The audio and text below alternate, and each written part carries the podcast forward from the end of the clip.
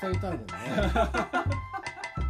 はい、ではちょっと始めてみますかしょうはいか。はい、よろしくお願いします。よろしくお願いしますえっ、しますと何でしたっけ僕たちの社の名前はアナポコ社アナポコ社ですね。アナポコ社というのを始めようと思います。はいはい。はい。えーこの名前の由来は何でしょうか。命名した、はい、命名した人。私が命名したんですが、はい、はいどどなたですか？はい。はい、小寺拓也です。はい、えー何をされてる？はい写真を撮り、あのはい森の写真を撮ってる写真家で、はい写真絵本を作っております。あー写真とえっ、とええっ、と言葉。そうですね。うんまあ普段取っ組み合いをしているのはもう、うんそうですね。写真と言葉と取り組み合いをしている人間。うんうんということですね。うんうん。うんね、言葉っていうのが。うん。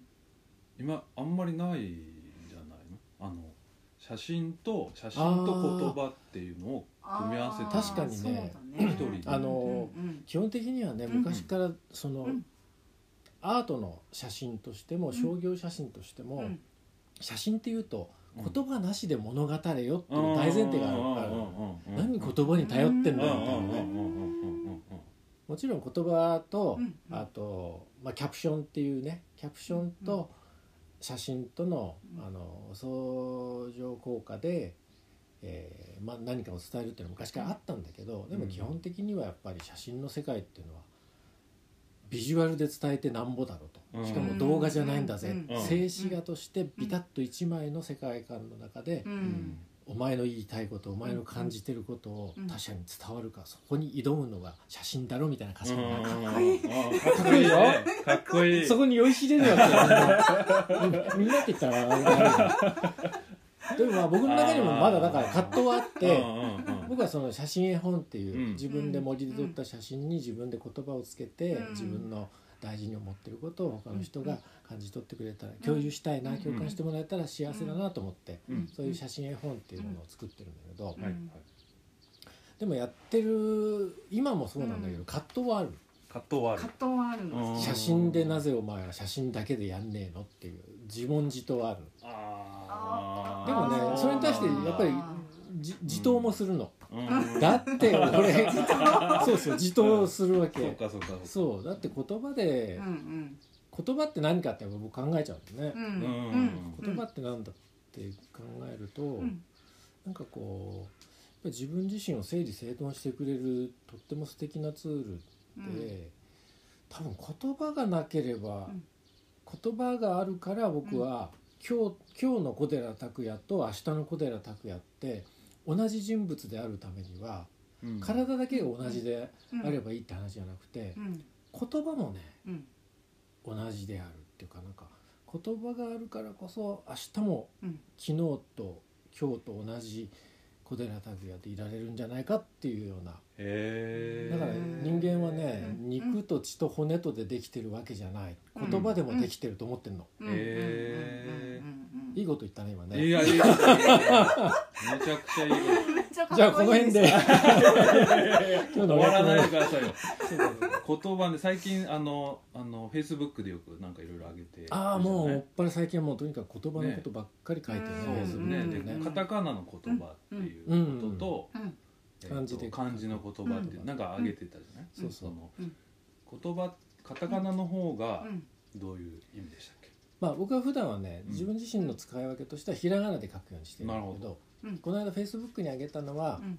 あの学者の北大にもいた中島さんえっとあのね。人ともう一人、えー評論家の人だったかな小説家だったかな対談の中であれ面白かった。すごいいい対談だったよね。うんうんうん。でその中でその評論家の人が言葉という一言に言っても意味合いが違う言葉がやっぱりあってね、うん。漢字で「こと」の「葉」言葉と書くうん。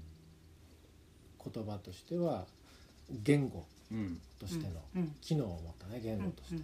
でも、僕はもう一つそれとは別にカタカナで表現する言葉というものがあるんじゃないかと、うんうんううんん。でそれは、うん。その物事をきっちり定義したりそのロジックとしてねうんその整頓してこう物事をねクリアにするというりはうん。体にまつわる体とかもう出てきちゃうものとしてのうん。表現されるものとしての、うん。うんまあ、言葉。うん。は、うん。そそっちの方はカタカナで表現する。うん。っていうそんなことを言ってたわけ、うん。その対談の中で。うん。うん。うん。で僕もすごく近いことを考えていて普段から、だから僕もフェイスブックで投稿する時はうん。ロジックとしてその正確に物事をこうきっちきちっと切り分けてできれば正確に伝わってほしいなみたいな言葉を表現する時は、まあ、漢字の言葉うん。として認識してうん。文字面でもそういうふうに打つんだけどう、うん。んもうもうちょっとやっぱり自分のその、肉体に属するものとしての、うん。なんかこう口から出るうん。言葉はうん。ひらがなで書きたいな実は使い分けは僕もやっぱりしてるとこはある。僕はひらがなで書くんだけど。うん。なるほど。なるほど。肉体に属する言葉っていうのはなんなんなんでしょうね。なんなんですかね。なんだろう。なんかなんだろうね。どういう感じなんだろそのああ肉うね体に属する。実際に。自分の肉体ってこう、うん。なんかね自分のものなんだけど、ううん。んよく分かってないじゃんうん。うん自分のそう自分のもののように思うけどそう。実は自分のものでもないんだ自分のものじゃんもうなんかああきこさんの意識は今大腸とか小腸とかそっちの 腸内の方に。まあでも腸金の方に。そう内臓に限らずね、うんでもそうなんだよね、我々ってうん。どっからどこまでが自分なのって実は分かってなくて、うんうん。あー自分の命ってどっからどこまで自分の命なのそう。うんうんうん。そうそう。面白いねそれねコロナにもつながってくるよ。そう。いやほんとほんと。そうですね。うんうん。もっともっと具体的に言えば胃袋と十二指腸ってどっからどこまでが胃袋でどっからどこまでが十二指腸うん。確かにそれはねうん。機能をちゃんと厳密に見ていくとこの辺じゃねえかっていうのは多分あるんだろうけど、うん。まあ曖昧だよそうね本当にスパッと割り切れるの、うん。うんうん。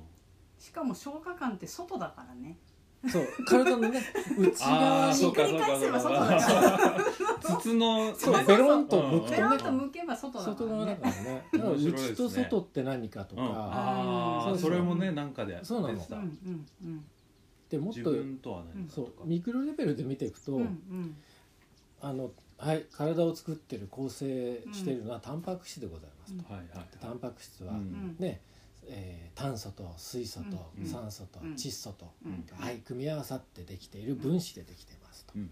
で分子というのはよくよく見ていくと ね原子です。原子っていうのはよくよく見ていくと、うん。あれ原子核の周りを電子が回っています。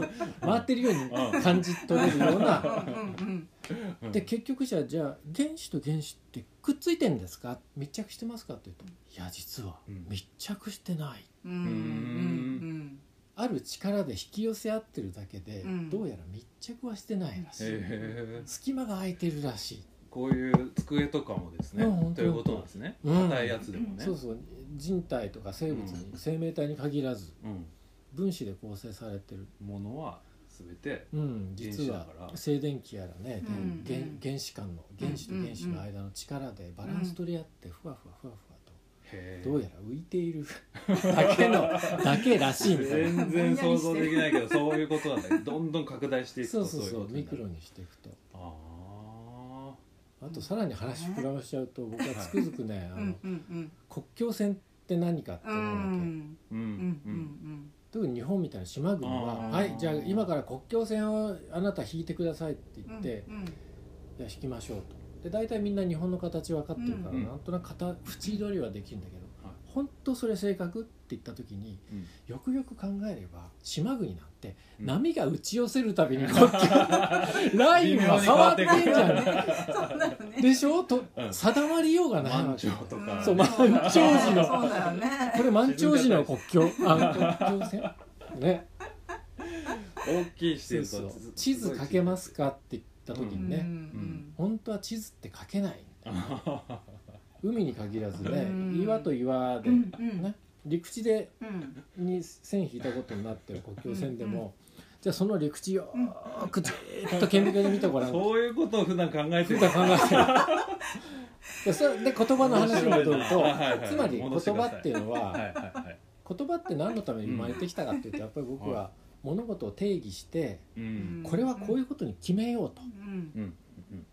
これコップというカップという名前でこれはねうん。これは呼びましょう呼びましょみんな今からこれはカップですよ。ううん。で昨日もうん。この中にコーヒーを注いだり水を注いだりしてうん。物を飲むうん。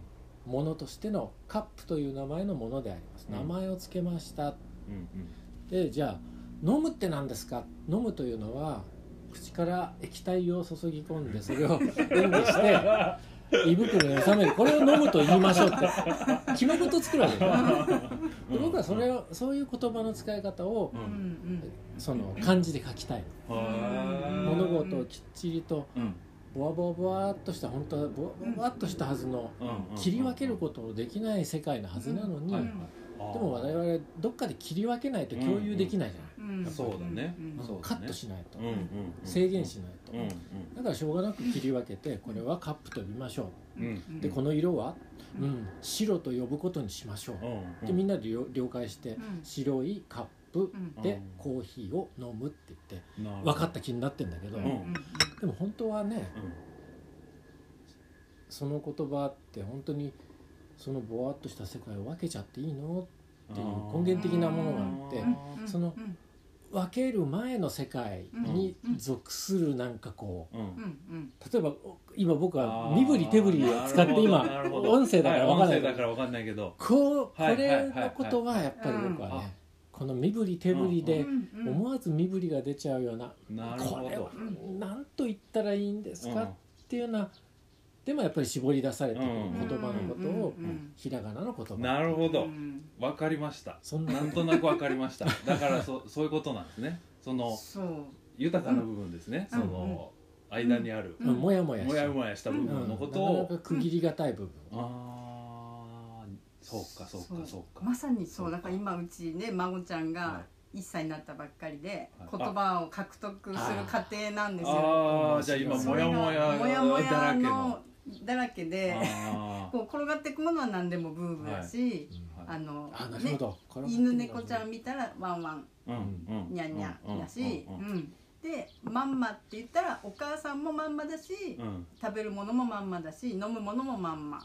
お母さんもお確かに母さまんのこともママとは言うけど、うんまんままんまっていうから、まんまくれる人だしそうそうそう。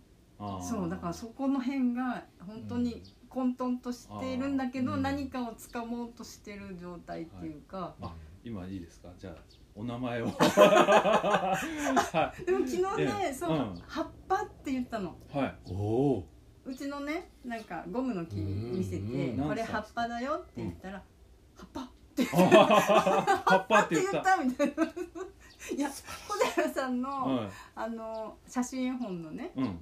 あのああ葉っぱのやつうんうんうん。が好きなんですよ、えあえ嬉しいわ。そうそうそう。そしたらやっぱりそれを見てたせいか「うん。これね」って「葉っぱだよ」って言ったら「葉っぱ」って。あ 葉っぱって言ったみたい発な音した。そうそうそうそう。だから本当にその言葉の獲得の今本当になんかね面白い時期面白い時期で。うんである浦木明子さあはい。ん 料理裏切探検家。ね。探検家冒険家。冒険家。どっち料理どっちなんですか？冒険はしないんですけど。探検ですか？うん探検の方ですか？うんそうですそっかそか。僕冒険って書いちゃったかな。探冒険あ冒険もたまにするかな。あたまにーいねやーしてそうですねそうか。探検冒険。遭難はしないの？遭あ難そんなしたこともありあますよ。本当料理の。どういう意味の料理の。いやそれは？食中毒 とか。金のそれは学習料理界では遭難したっていう。いや私が言ってるだけで。面白い。何にあってるんだ。面白い。面白いですね。そういう。う、ん。で今そうあそういう小寺さんが。そういうことを遭そう難と呼ぶとかね。なんかいや言葉それはも面白い。私がただ個人的に言ってるだけ個人的に。そう言葉っていうねことはいをちょっとね、うん。あのいろいろお話ししてくれたんですけど私の場合はやっぱり味覚と嗅覚と視覚なんだよね、うん、料理っていうものはうんあと聴覚もあるね。その食べる時の聴覚？パリパリっていう音とか。そうか。なんかそうかって思わず言うね例えば耳がねなんうかん。全く聞こえなくなった時に、うん。うん。なんかサクサクしたものを食べると、うん。うんどう聞こえるんだろうとか考えたことなかったそういうのねあのしずるしずる感っていうんですけど、うん。そういう食べ物を食べる時の音とうんか、うんね、おせんべいパリッパリとか、うん。漬物ポリポリとかううん。んあの、ねそうですね。フライドポテトカリッとかかりんとうボリボリとかっていううん。音。音も大事なんですよ意外とね。そうなんですね。うんうんうん、触覚っていうのと音がなんか対になってるから、そうねうんあとは匂いですね。嗅覚と味覚とう、ん。で視覚も大事なんですよね。うん。だから全部例えばカレーカレーがうん。あのまあ今黒いの流行ってるからあれですけど、例えば真っ青なカレー確かに。真っ青は。うん。真っ青は。食欲がそそるかという。とそうですね。確かに、うん、だから多分その生物としてあの食べていいものとか悪いものっていうのが、うん。その色で区別されてきたっていう歴史もあるかなとは多少思うんですけど、うん。うんうんうん果物が赤く売れてたらうん甘いよとか、そうですね。そうそういう共通点があるもんね。うん、でそもそも味覚はやっぱり甘いものをまず求めるうん、ですよ。赤ちゃんね母乳は甘いのでああのー牛乳に比べるととっても甘いんですよ、うん。うんうん乳糖がね多多いからね。なあ。うんうん。でその甘いのが心地よいとか安全っていうような、うん。やっぱり本能的にあると思うんですけどそれがへまんまの世界だなそれが。そうですね。うん。でそのだんだん大きくなってきたら例えばわさびが食べれるようになるとか、うん。ね、からしが大丈夫になってくるとかコーヒーが飲めるとかビールあのうんやっぱりそれはその大人になってからこういうのは美味しいんだっていう概念ができるわけです、うん。だけど赤ちゃんにコーヒー飲ませようとしても絶対嫌がるしわさびは食べないし、うんうんだからその辺のその食べ物の味っていうのもやっぱりうんそのいろんな文化的なものとか社会的なものでうん。国によっても変わるしうん。人種によっても変わるし時代によっても変わるしってうんいうようなことですね。学習しているっていうそうですね。うん。知らず知らずうみたいな、ん、そうそうそうそうへえそう。面白いですね。文化なんだね。そうですね。やっぱり文文化の側面もすごく大きいと思うけど、ううん。んでもね偶然に食べちゃったっていうのもあるんじゃないかなって最近すごく思ってて、あるでしょうね。そう。だからキノコなんかもうん絶対何人も死んでるはずだよね。死んでるね。死んでるると思う、死ん。そうそうそうそう。そういう犠牲の上に成り立ってるうん。フグだってね、うん。あのあれを食べて亡くなった人っていうのはかなりいや現代でもいますからね、うん。うん。でもこの間ちょっと、あの私そのパン教室の友達からうん。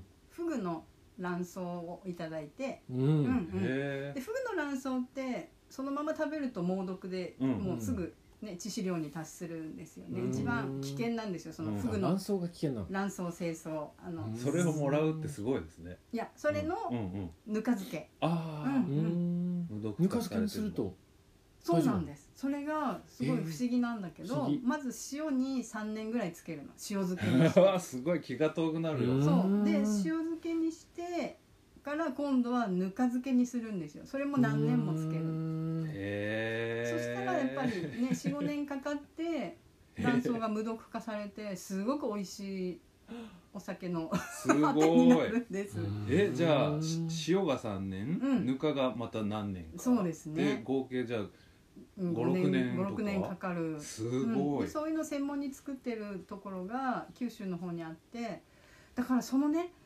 塩漬けにしてぬかにつけたらいいよっていうことを一体誰が発見したんだろうっていうのが確かに。でそれね毒かどうかって食べなきゃわからないじゃないですか。2年目ぐらいで食べる人もいるだろうし。そう2年目でううダメだ。みたいないやそうそうなんして。あのそんなんしちゃって。滑落あ滑落してね。そう。見つからなかったパターンがある。ねそうですね。きっとだからそういう無数の人の犠牲の上に成り立ってるんだろうなっていつも思いますね。うん。すごいですね。そこまでつでこそう。この年月経つとどうやら OK だぞ抜けるっていう。し、うん。美味しくなって。美味しくなって。美味しいの。めっちゃ貴重ですねそれ。そうそうそう。でこんなちっちゃくてすごい高かったみたいですけど。うん。歴史が入ってる。例えばなんかね、果物がうんある岩のくぼみに落ちてそこで自然発酵して 酒がを発見したとか、うん。そのレベルじゃないもんねその塩につけてさらにぬかにつけてみたいな本当技術の世界工にからだってわざわざ猛毒のものを食べようとするんだそから、こがすごい。そこがすごいでしょ、うん、偶然の発見ではありえない、ね、偶然ではない。なんとかしてこの卵巣を食べてやるぞっていう執い念やーちょっとおかしい。に 人間っておかしいね。おかしい。よねおかしい執念深いよねおかしい。何やってんのって話だよね。だって他にも食べ物あるのにね。あるじゃんうまいなんでそこまでして卵巣食べなきゃいけないかってね、うん、でもそこのねあおのかしいね。写真見たら本当に古いもう何百年も使ってる樽に、うん。もう倉庫にいっぱいその卵巣の塩漬けぬか漬けの蔵があって貴重ですね。それはど本州の？九州九州のあたりなんだ、うんうんうん。うんへえ。そう。すごい。だからいつの間にあそれそれでそのなぜ毒がなくなるのかは今,、はいはい。今の科学でもまだ解明されてないんだって、うんへそれこそ菌たちがその毒を食べてくれてうまみを出してっていうことを長い年月かけてやってるんだよね、へえうん、わかんないんだはっきりとはねわかとはわかららないんだってなぜあの猛毒がうん。無毒化されるのかっていうことが。でも世界中にねそういう危険な食べ物っていっぱいあるので。やっぱりみんなチャレンジしてるんですね世界中でもやっぱり。チャレンジしてるんでしょうね。へえうん。面白はい、そんな。いそんなあきこさんですね。私チャレンジャーな喧嘩冒険かそうなんか。そうなんか。そうなんか。そうなんしてちゃんと帰ってきてる。あ帰ってきてるけど。行ったきり帰ってこない。いやーすね。ごい。うんすごいですね。うん。ね。何を言おうとしたか忘れちゃったけどすごい。今なんなんか言おうとしたんだけど。なんだっけな。なんかまあ面白いな。ね、ウイルスあそうそうそう。ね菌にしても、わかんないけど委ねちゃうっていうか、うん。うんなんとかしてくれるやつらがいるぞそう見えないのにその力を信じれるってすごいなと思って。だからやっぱりそれもあれなのかな。境界線がアバウトっていうか、うん。そのうん、こっから先もなんか続いているうん。ものがあって、うん。自分じゃコントロールできないけど、うん。なんとかしてくれそうだぞとかっていうのがなんとなくわかるのかね不思議でしょ？うんいや本当不ね思議。なねそう。で今はあれですよね、うん。えっ、と全くちょっと話変わっちゃうけど、うんうん。あの発酵処方。あそうです。それほど離れれてもいないのか。そうです。は離れてないです処方。それも私いいよね一貫して。酵がついてるからね。一貫して。そうですよね、はい。なんか一貫してるものがあってそれは発酵ですか？発そうです。酵が発一貫してるの酵っていうのはかな発酵食品の発酵ですよね、あ、光る方じゃないですね、うん発酵で。あそうですそうです。あの本本を出版するあそうかそうか。いろいろね言葉って面白いね。あ面白い。言葉光る発酵もあれば、本を出版の発酵もあるし、うん。幸が薄い発酵もあるし。そうだ。あごめんね今。とてもたためため息混じりになっちゃった今。幸が薄い処方ってすごいですね。買いたくないっていう感じです。すごいね発そこ酵するはやっぱりそのね小寺さんの言葉にあたるものが、うん。私にとっては発酵なのかなっていうキーワードはね。うんうん。でその本書房はうんちょっと特殊ですよね、あの本売ってるとかじゃないですもんね、そうですね。どういう、まあ自分の本棚を見せびらかすうん、大プレゼン。プレゼン。プレゼンカフェですかね。なんだろう。なんかその棚みたいのがいっぱいあってそこに各自、うん。自分の、はい。えー何冊とか10冊とかですか？なんか特に決まる、うんと 31×31 が一人のお家なので、うん、ああ大体31センチうん。普通の本だったら20冊入るんですけど、うん。例えばもう1冊だけバーンと置くとかっていうのもありかなと思って。なるほど。もう渾命命をかけたこの一冊みたいなのが。そこはもうその人が自由に、うん。うん。あの作ってもらってでそれをみんなでめでるということです。はいええー、みたいなね。ほーとかね。えー、ねいろいろあるよね。なんだこりゃってやつ。いろいろあるそうそう、むむむむっていうのも。ただまあそれはね一切否定はしないっていうことでなるほど。あのこっそりめでるんです。こっそりていうかそこ結構ポイントですね。そうですね。こっそりめでるんですね。そうそうそう、んん。否定はしない、うんうん。どんなものが来ても否定しないっていうことがポイントかな。うん。アニメとかでもいいし。何でも。何でもはい。いい。しはい。えーそれもう今着々と準備が今 本一生懸命やっ棚てますもんね。30個ぐらいできたかな。おおうんうんこのゴールデンウィークはちょっとね、芋巻きで 忙しいのでウラッキーが。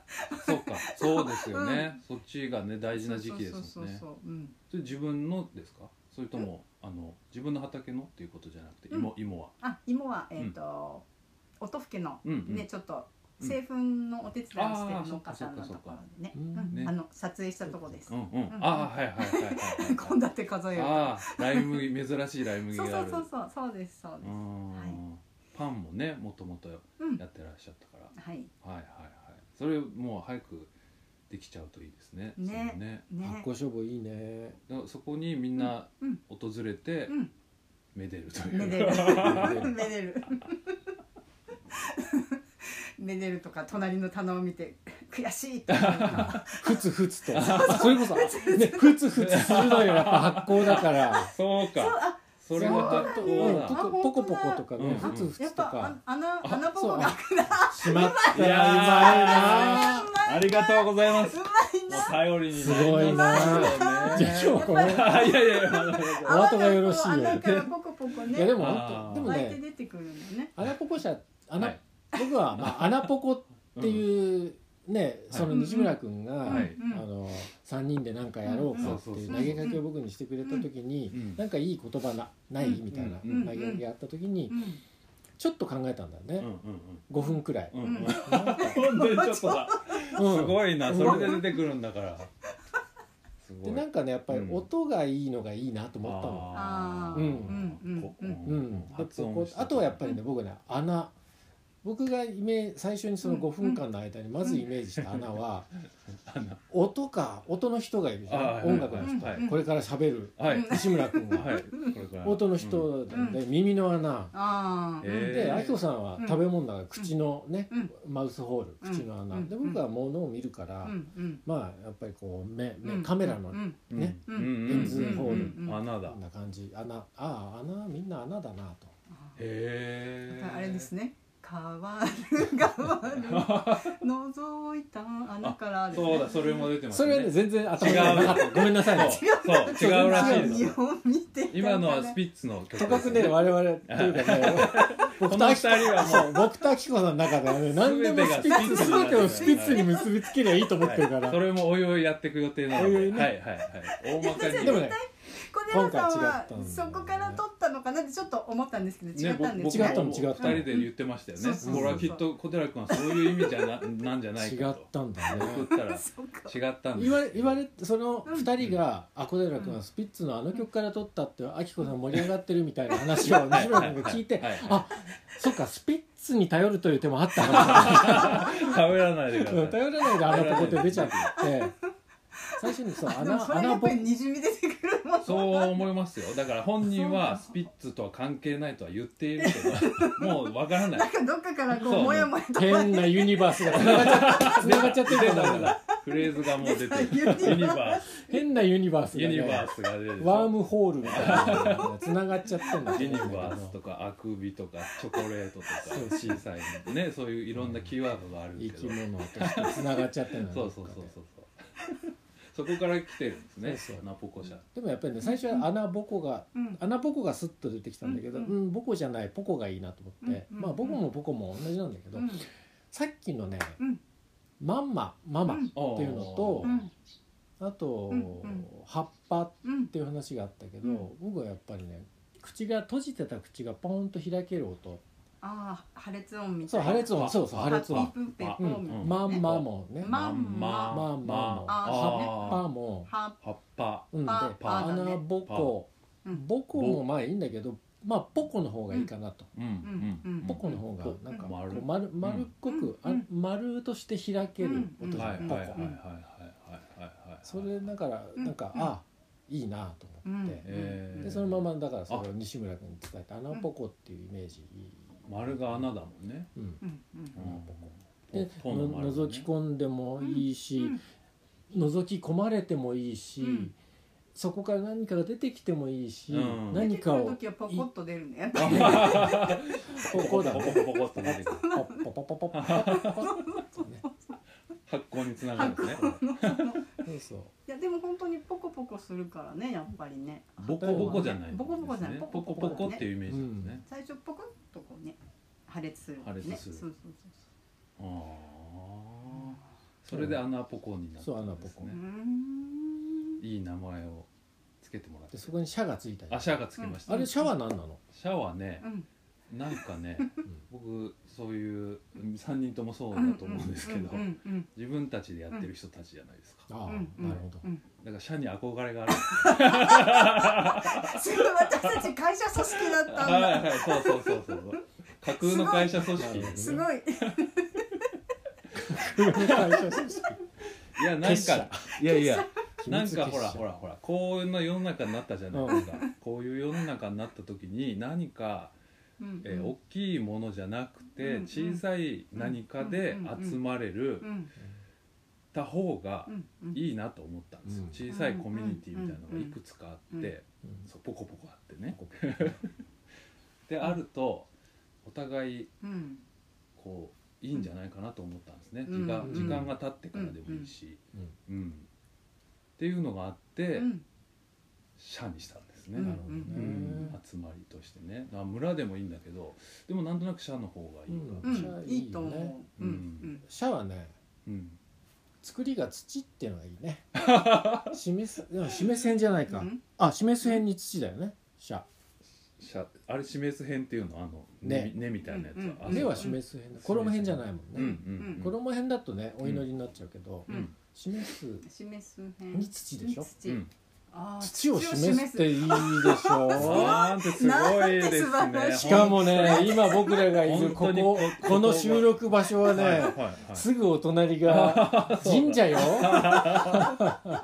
い、いい流れがあるんですねそっか土って書くもんね。そう土を示本当になんかすごいですね。そういう言葉の人は本当にすごい。すごいね。すごいそういううんなんか捉え方、うんものの捉え方、うん面白いなと思うな。僕はなんかやっぱり音そうそうだからスピッツとかに興味が出てきたのもうんあきこさんのおかげですよね、そう。だから洗脳せしちゃって。生徒さん。洗脳もう毎 マインドコントロール。毎回ねそうそうそうよし洗脳しちゃって。そうなんですよ。僕の生徒さんとしてウクレレをねだからここてくれて。この場所はその教室なのよねそう今いるのそうそうそう。ここでじゃあ生徒として通ってるはずのあきこさんが、はい。つの間にやら。本当にね僕はもともとはそう j p o p とかは聞いてない方そうか洋楽というかうん。まあそうそうそう。日本の外の音楽の人だもんそねう。それが好きでそういうの聞いていて、うん。詩とかね。うん。っていうことにも全然頓着しない。どっちかというとメロディーより、うん。メロディーとコード進行とか、そっちばっかり聞いてたので。でこうやってねこういろんな生徒さんが来るじゃないですか。うん。でそうすると j p o p とかうん。いろいろ知っていって知っていくうちに面白いなと思ってたんだけどその時にあきこさんが来て特殊な生徒特さん。殊な特殊普通だったらまあコードとかね覚えて曲弾いて、あうんうんうん。こうなってるんだとかうんやるんだけどその中で詩はこういう意味だねとかね、うん。詩の中身を話すようになって、そうね。スピッツのね,、うんねうん。特にね、うんそういうことがねすごく面白かったんですよ、うん。新鮮で、うん。その詩の世界うんと,、うん。えっと音楽的な構造と。そうヨッシーとやってたら、うん。その表紙、うん4分の5とか、うんうん。あってこの表紙珍しいですよねとかこのコード進行珍しいねみたいなことがうん。ヨッシーは気づけるから、うん。ああって。また 新たな地平が。そうですね。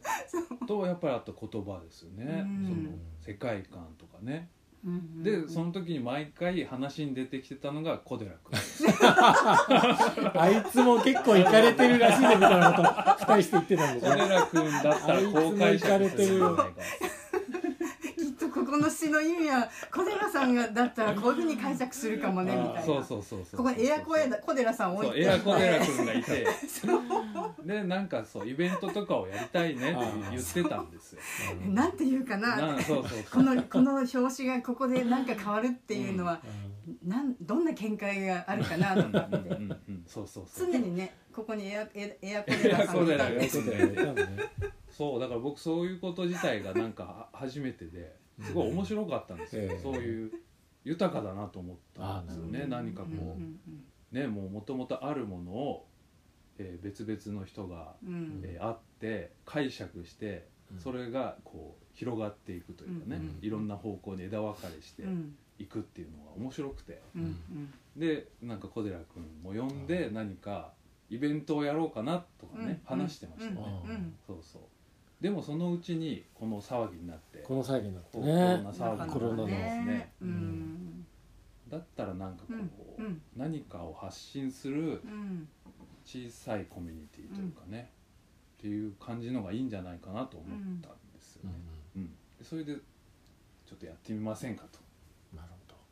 誘ったわけど。ありがとうですよございます。そしたら「アナポコ」っていういい名前が出て いいなと思ってなんかあの、穴から見てるっていうこともあるだろうし、うん。